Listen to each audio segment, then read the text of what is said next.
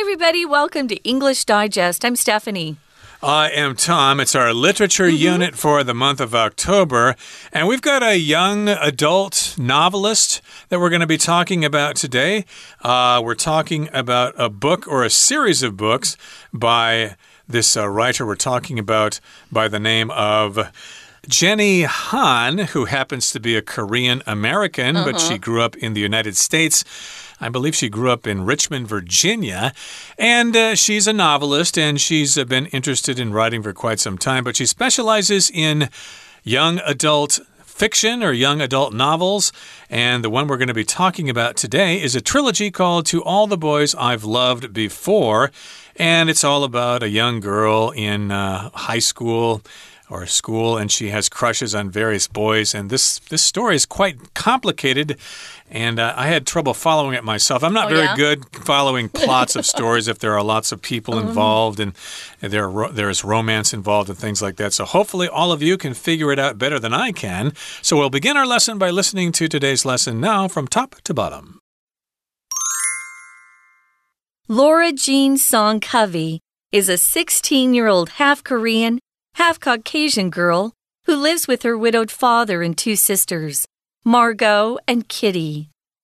Their mother passed away six years ago, leaving the girls to assist their dad with household chores.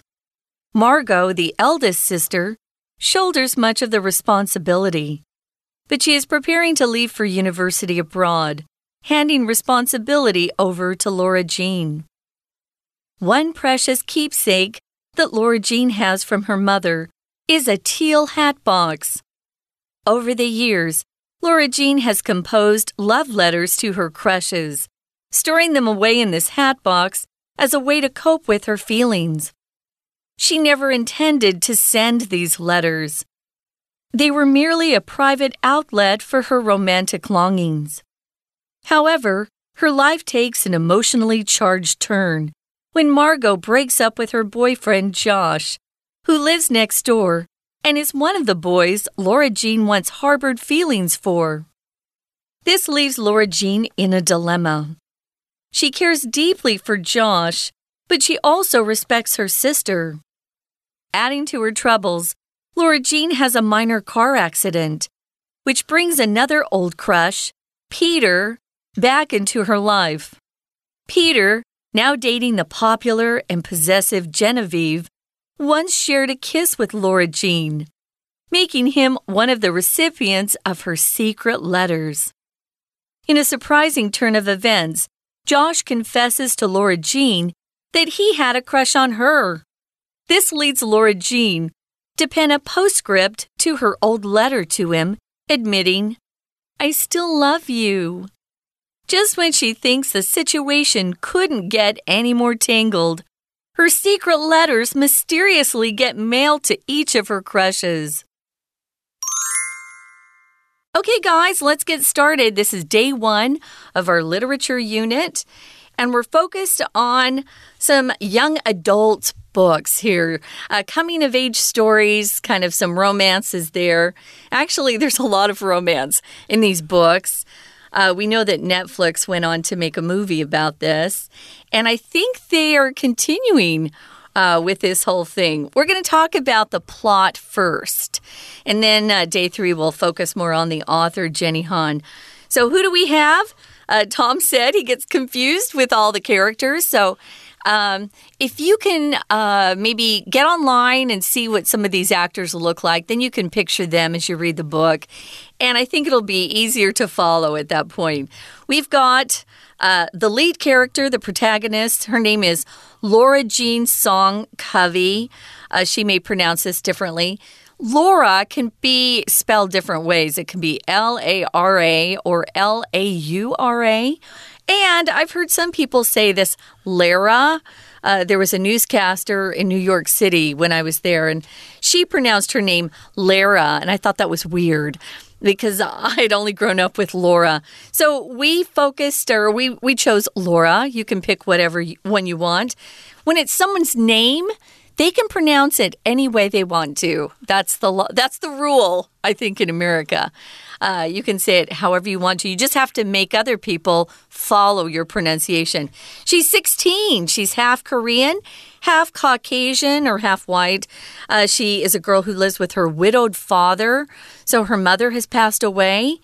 If uh, if a man has lost his wife, then he's a widow er, a widower, which is hard to say, a widower. And if the wife has lost her husband, she's a widow. And she has two sisters. And they've got uh, interesting names. Margot is a French name. That's why you don't hear the T. Don't say Margot. No, it's Margot. And then Kitty is like uh, the kitty cat. Yeah, some girls have that name, Kitty. I bet it's a nickname, though. Yeah, and remember, she's half Korean, half Caucasian. And uh, some people call such a person biracial. They have uh, two parents from different uh, races, basically. And of course, she's got some sisters and she's got a father there. But their mother passed away six years ago. She died, leaving the girls to assist their dad with household chores. So, uh, yes, uh, women in Korean households or any households, of course, have uh, big roles to play. And if she passes away, the chores still need to be done. You still need to cook the food. You need need to wash the dishes, you need to sweep and mop the floor, you need to do the laundry, etc., etc. And so the uh, daughters here, they helped their dad with all those household chores because he still needs to go off to work all day long and uh, you know do stuff outside the home there to bring in money. So they all helped each other there. And of course, different things you do at home or on a farm are called your chores. I don't think the things you do at your office would be called chores because those are your duties uh, as part mm. of your mm. job. But uh, chores are things you do at home. Uh, because you're just part of the family and these things need to be done. Yeah, like doing the dishes, cleaning the bathroom, uh, cleaning up your own room, uh, no one likes chores, but we have to do it. You're in a family, and you shouldn't just let your mother or dad take care of all the chores. Uh, kids should help too. I know when I was here a long time ago in Taiwan, kids never did chores, they only studied. Mm. But uh, nowadays, it seems like they're trying to teach kids how to help at home, too. It makes the makes uh, mom and dad happier if you can help out. Margot is the oldest sister, or here we say the eldest sister. You can use eldest uh, when there are other sisters in the family. So there are two girls, actually three Margot, Kitty, and Laura Jean. And um, Margot, because she's the oldest, I'm a Jie too in real life. Um, you have to shoulder much of the responsibility. When mom needs help, she always turns to her daughters to help her. And if you're the oldest sister or the eldest sister in the family, you probably have to do a lot of that. I didn't mind. I loved uh, helping mom and working with my mom. So, Margot, unfortunately, has lost her mother. So, she's got to shoulder much of the responsibility. We use that phrase a lot if you have to take on uh, you have to take on responsibilities and they're heavy. Uh, you shoulder those responsibilities. But now things are going to change for Laura Jean because her oldest sister, Margot, is preparing to leave for university. Says she's going abroad, so she's not staying in her country. And she's going to hand responsibility over to Laura Jean. So it sounds like Laura Jean's the second oldest in her family. So she has to be in charge of the household chores while Margot heads off to university in another country. And here in the next paragraph it says One precious keepsake that Laura Jean has from her mother is a teal hat box. Okay, so here we've got a keepsake. That's something you keep, especially in memory of some person, something that you remember that person by. Uh, you might have a keepsake from your grandfather or from your grandmother. They gave this thing to you so that you would remember them after they pass away or yeah. whatever. And this is a keepsake that she has. It's something that her mother gave her, and it reminds her of her mother. It is a teal hat box. Teal is a color, it's kind of a mix between green and blue blue. It's beautiful. Kind of an aqua color. And this is a hat box, a box that you put hats in. Teal's one of my favorite colors. Um, I have a couple of dresses that are just teal. I love that. So, yeah, she's got a hat box We don't have hat boxes much anymore. Uh, but they used to wear hats long ago, and you'd keep your hat in your hat box so it didn't get crushed hmm. or damaged. So, over the years, Laura Jean has composed or written love letters to her crushes. If you have a crush on somebody, you're kind of infatuated for a short time with them. Maybe you don't all fall in love, you know, and want to get married, but you just, oh, you think they're so cute for a while. That's a crush. So if you compose something, you can use this verb to talk about writing letters, like it, it's used here, but you can also talk about uh, composing music. We compose music. Uh, things that are written are usually um, okay to use with this verb to compose. Or sometimes we'll say, I wanted to compose myself a little bit before I talk to my teacher. So maybe you're upset or you're worried or in, uh, something like that. You want to compose yourself, kind of calm down, get your thoughts all uh, you know, so they're, they're reasonable so that you can talk to somebody about something important. You compose yourself first. Here, though, she's actually using this verb to talk about writing love letters. And then she would store them in this cute little hat box. But why would she do that, Tom? Well, it's a way to keep them away from other people. Yeah. She would cope with her feelings because she had feelings on these boys, but she couldn't really say anything. Maybe she was kind of shy or she saw that those boys already had girlfriends or whatever. But still, she had these feelings. So, if you've ever written a diary, of course, uh, those are that's a good way to deal with your feelings. And to cope with something just means to deal with something. So, she had these feelings. Maybe she couldn't talk to her older sister because her older sister is going overseas or she doesn't uh, really talk very well with her older sister. So she writes out these letters, she composes them, she organizes them and writes them. And that's, that's the way she can cope with those feelings that she has for these boys. Yeah, to cope with means you kind of handle something that's difficult.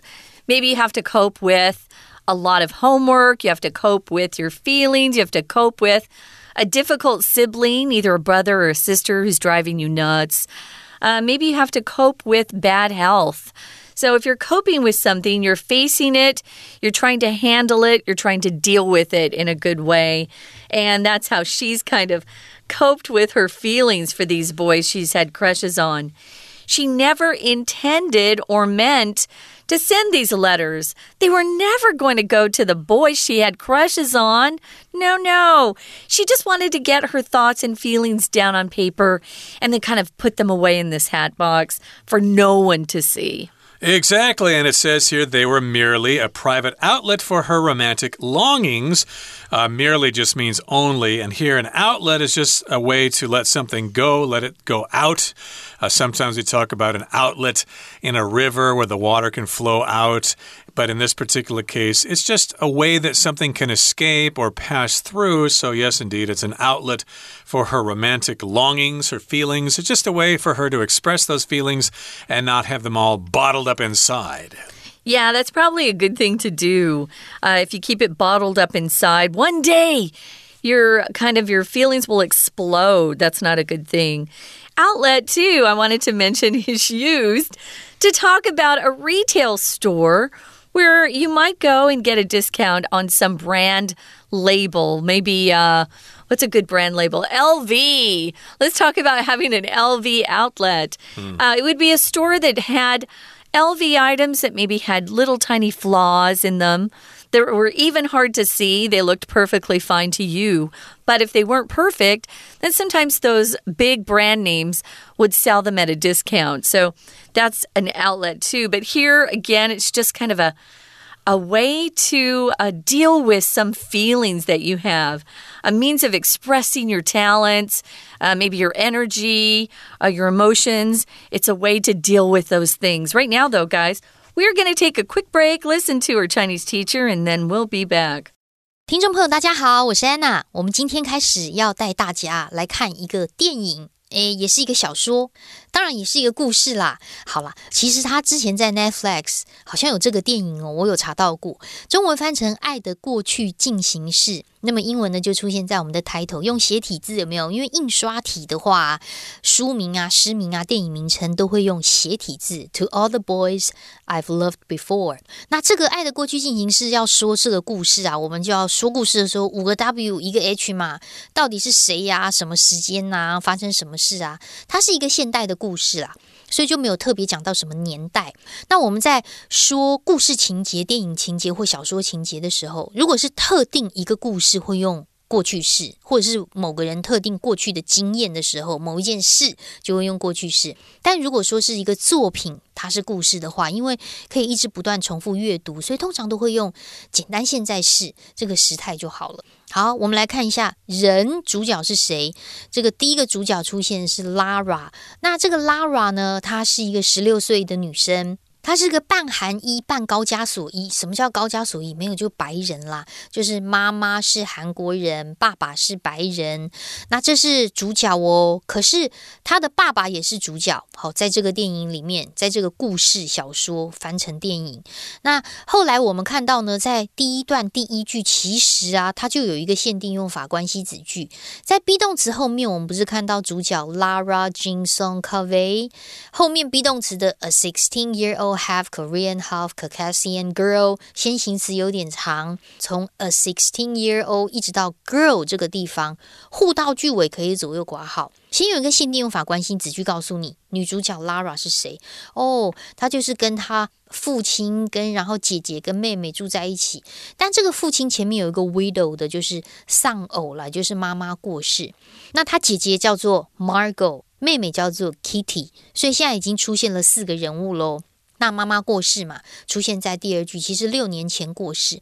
不过啊，从第二句开始，其实这整篇文章当中啊，如果我们今天要叙述一个小说情节、电影情节，甚至故事的时候，还真的蛮常用到分词构句，而且这个分词构句很常用到的是 a n d and 省略的分词构句。因为我们在讲故事的时候或情节的时候，常常会说哦，早上啊起来啊，哦，然后我就怎么样啊，哦，然后怎样怎么样，然后接着又怎么怎么样。其实最常用的那个连接词是 a n d and，所以 and 省略之后，后面接下来要接着发生的动作就会直接用动词 i n g，这就是 and 省略的分词构句，句子的简化，听起来或读起来会让你觉得好像。事件呐，顺序啊，动作很流畅的感觉。所以在第一段第二句有没有看到逗点？Six years ago，逗点之后的 leaving，其实它还原是 and leaves。那妈妈就过世啦，然后就留下了 leave 嘛，然后就留下了整个三个姐妹帮助爸爸。然后接着呢，就讲到哦，那大姐呢，Margot 当然就一肩扛起这样的责任呐。在第三句很特别哦，shoulder 这个字在这边是动词的用法，就表示一肩扛起的意思。诶，没想到 shoulder 这个肩膀还可以当动词哦。吼，好，那接着呢，他一肩扛起，但是他接下来又要读大学了，所以读大学之后呢，当然就会把这个责任就会留给老二喽，就是 Lara。你看，在第一段的第三句。Abroad, leave for university. Abroad，逗点之后又出现了 ing，其实中间还是省略了 and。Hand 在这里是动词，就交给另外一个人，hand something over to something。所以大姐要去读大学，那接下来就把家交给了老二 Lara 喽。又看到了一个 and 省略的分词构句。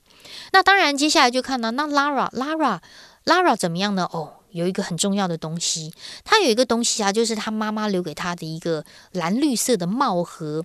那这个帽盒呢，里面的放了很多拉拉写的情书。这情书是写给谁的呢？当然是写给喜欢的人喽。可是不止一个诶，在第二段第二句中间一点的地方，逗点前面的 crush。如果我们说哦很喜欢某人，可以说 have a crush on someone。这个 crush 也有你暗恋、很喜欢的对象的意思。逗点之后的 story，我们再把它圈起来，同样也是 andy and 省略的分词构句。所以在这一句的第一个动词 compose 就是写信嘛。and store，然后就储存这些信，储存在这个蓝绿色的帽盒里面。那当然，这个帽盒呢，它只是收藏起来，这是他自己的一种处理感情的方式。他没有打算要寄出这些信了，只是一种宣泄感情的管道。 We're going to take a quick break. Stay tuned. We'll be right back.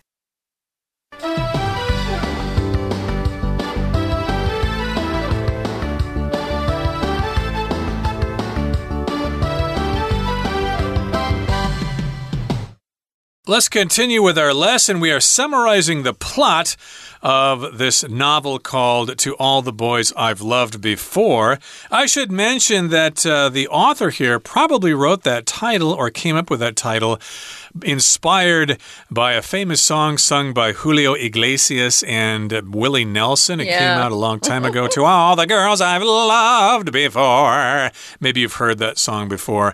Uh, but in this case, we're talking about Laura Jean's song Covey. She's a 16 year old girl. Girl, she's biracial. She lives in uh, a home with her father and two sisters. Her mother passed away some time ago. She has a keepsake from her mother. It's a teal hat box, and she's composed letters to her crushes, to the boys that she has had crushes on, and she does that as a way to cope with her feelings. Or those letters are a private outlet for her romantic longings for those boys.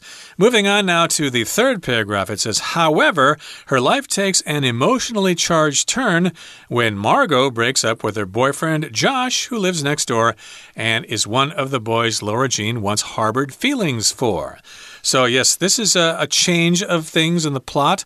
Uh, the uh, sister, her older sister Margot, actually breaks up with her boyfriend, whose name is Josh. And it just so happens that Laura Jean once had a crush on Josh, and Josh also happens to be their next door neighbor. Yes, he does. So, uh, when something takes an emotionally charged turn, it just means something dramatic has happened. Oh, and it usually happens in your life or in a movie, or here it happens in a book. And that's when Margot, her oldest sister, breaks up with her boyfriend who's called Josh. Josh lives next door. And not surprisingly, he's one of the boys that Laura Jean once harbored feelings for. You know what a harbor is, right? It's kind of a shelter, a place where something can um, find refuge. But here, uh, we're, we're just saying, sometimes we use this verb harbor just to mean to keep a thought or a feeling in one's mind. Uh, usually, it's used in a negative way to harbor hatred towards someone or harbor um, resentment towards someone. But here, it's not so negative. She just once had or kept those feelings for him inside herself. So remember, her sister broke up with Josh, who Laura Jean once had a crush on. This does happen sometimes, Yeah. of course. Uh, you might have a crush on your sister or your brother's girlfriend or boyfriend or whatever. Mm-hmm. Might seem a little awkward there, but hey, if you got feelings, you got to go for it. And this leaves Laura Jean in a dilemma. Okay, Mm-hmm. a dilemma means you have two or more choices, and it's very difficult to decide which one is correct. Okay.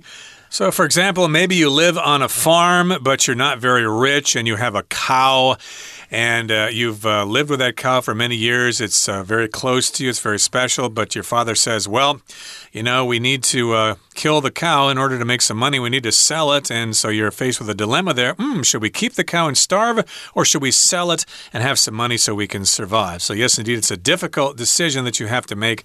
And here, Laura Jean is in a dilemma. She doesn't know quite what to do, she doesn't know how to decide.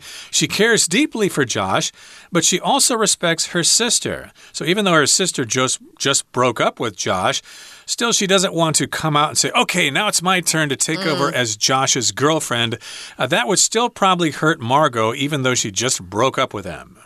Right. So you want to be very careful about um, your sister's feelings too.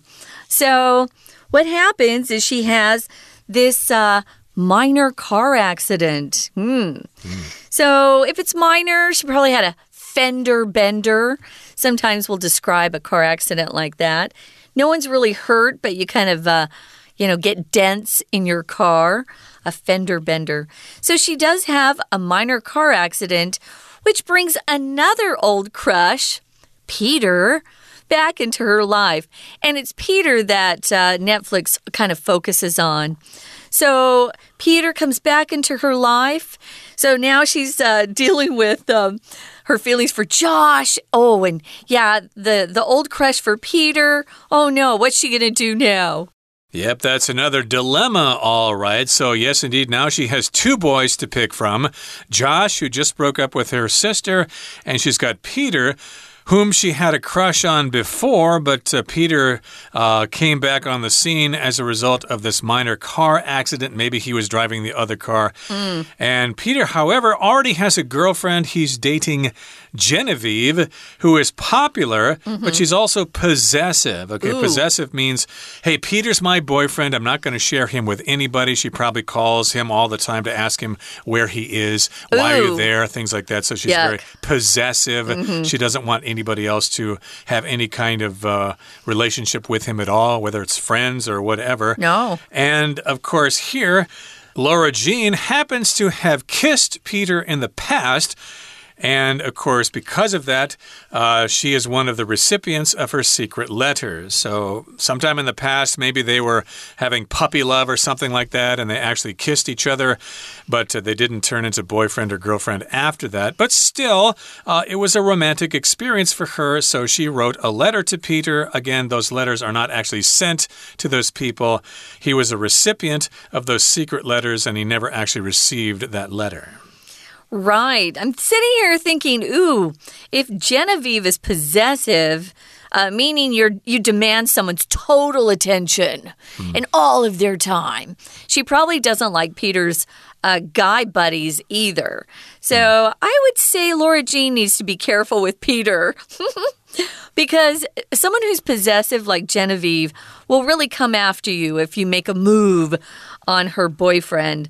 Well, this is getting kind of complicated. And in the final paragraph, it says, in a surprising turn of events, again, something uh, surprising happens. And we use this phrase in a surprising turn of events.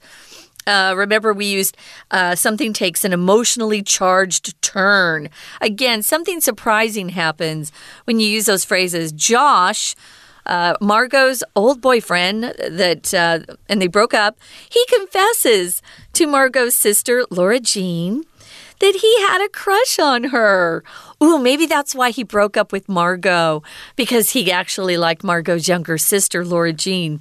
If you confess something, we use that verb uh, to to just talk about uh, admitting something that you've done. Uh, maybe it's a crime that you've committed, or you've done something wrong or hurt someone's feelings or stolen something, you have to confess. So you're saying, oh, something happened that was my fault. He confesses, oh, I have a crush on you. What shall I do? Yep, he admits that he actually likes her, and this leads Laura Jean to pen a postscript to her old letter to him, admitting, I still love you. So remember, she wrote this letter to Josh. In the past, of course, she had a crush on him in the past. But of course, she can't send this letter to Josh. It would cause trouble, but still, the letter is in her teal hat box. And so she added a postscript, which is something you add to a document that wasn't there originally. So, of course, uh, in letters that we write to people, we often have a PS, mm-hmm. postscript. Mm -hmm. This is something I didn't mention in the letter. I still want to mention it mm -hmm. now. Mm-hmm. So, PS, I still love you. And so there you have it. I guess she has crushes on two guys now. Well, it hasn't actually said yet that she has a crush on Peter. But if you've seen the Netflix uh, show, you'll notice they spend a lot of time on Peter and Laura Jean. Here it says uh, she when just when she thinks the situation couldn't get any more tangled, twisted up, confused. That's what tangled is. Our hair often becomes tangled, ladies. Um, her secret letters in her hat box mysteriously get mailed to each of her crushes. Oh no, this is awful. You'll have to stay tuned to find out what happens. Right now, we're going to listen to our Chinese teacher. 但是呢，故事就有转折了。到了第三段，However，哎，这个故事的高潮就来了。她的姐姐 Margot 跟 Josh 男朋友分手的时候呢，Lara 整个 emotional 这种 情绪的一种变化就很大，因为 Josh 其实有被 Lara 所喜欢过，也是暗恋的男生之一啦，所以他就有一点陷入两难。因为其实他跟 Josh 其实还蛮好的，就从小算一起长大，住隔壁嘛。但是他也很尊重姐姐，不过很麻烦的就是因为当时 Lara 刚好有一个车祸，然后结果呢？又跟另外一个暗恋过的对象 Peter 就相遇在一起了。好，我们来看一下哦，在第三段这边呢，首先要看的是，呃，在第四句的地方，adding to her troubles，这里呢，我们看到有一个非限定用法补充说明的关系子句，逗点前面的先行词 a minor car accident，一个很轻微的一场车祸，逗点之后这场车祸补充说明 which。Brings another old crush，就把另外一个暗恋对象带进来了。那 Peter 到底是谁呢？就是接着第五句，也就是他现在呢已经有男女朋友的一个人。那他曾经因为跟 Lara 有亲吻过，所以其实 Lara 就是还蛮喜欢他的。不过接下来的第五句也要特别看一下，因为逗点之后的 making 啊。看起来好像也是一个什么简化的句子，对不对？其实在这里的简化应该是 which makes，而 which 要特别小心哦，不是逗点前面的这个 Lara Jean 哦，而是前面的整句从 Peter 一直到 Lara Jean 这整件事情。那因为他们之前有曾经亲过嘴，所以就使得 Peter 变成也是一个秘密收信人之一。which makes 这个补充说明的关系子句的简化。那到最后的第四句，当然故事呢就开始有一些转折啦。首先呢，在所有的这些惊讶的这个事情发生过当中呢，这个 Josh 突然居然还跟 Lara 坦诚过，他曾经暗恋过他。哎，所以 Lara 怎么做呢？他把这个偷偷写给 Josh 的信当中写了一个 P.S，写了一个附注。好，然后呢？故事当然就要明天再见真章。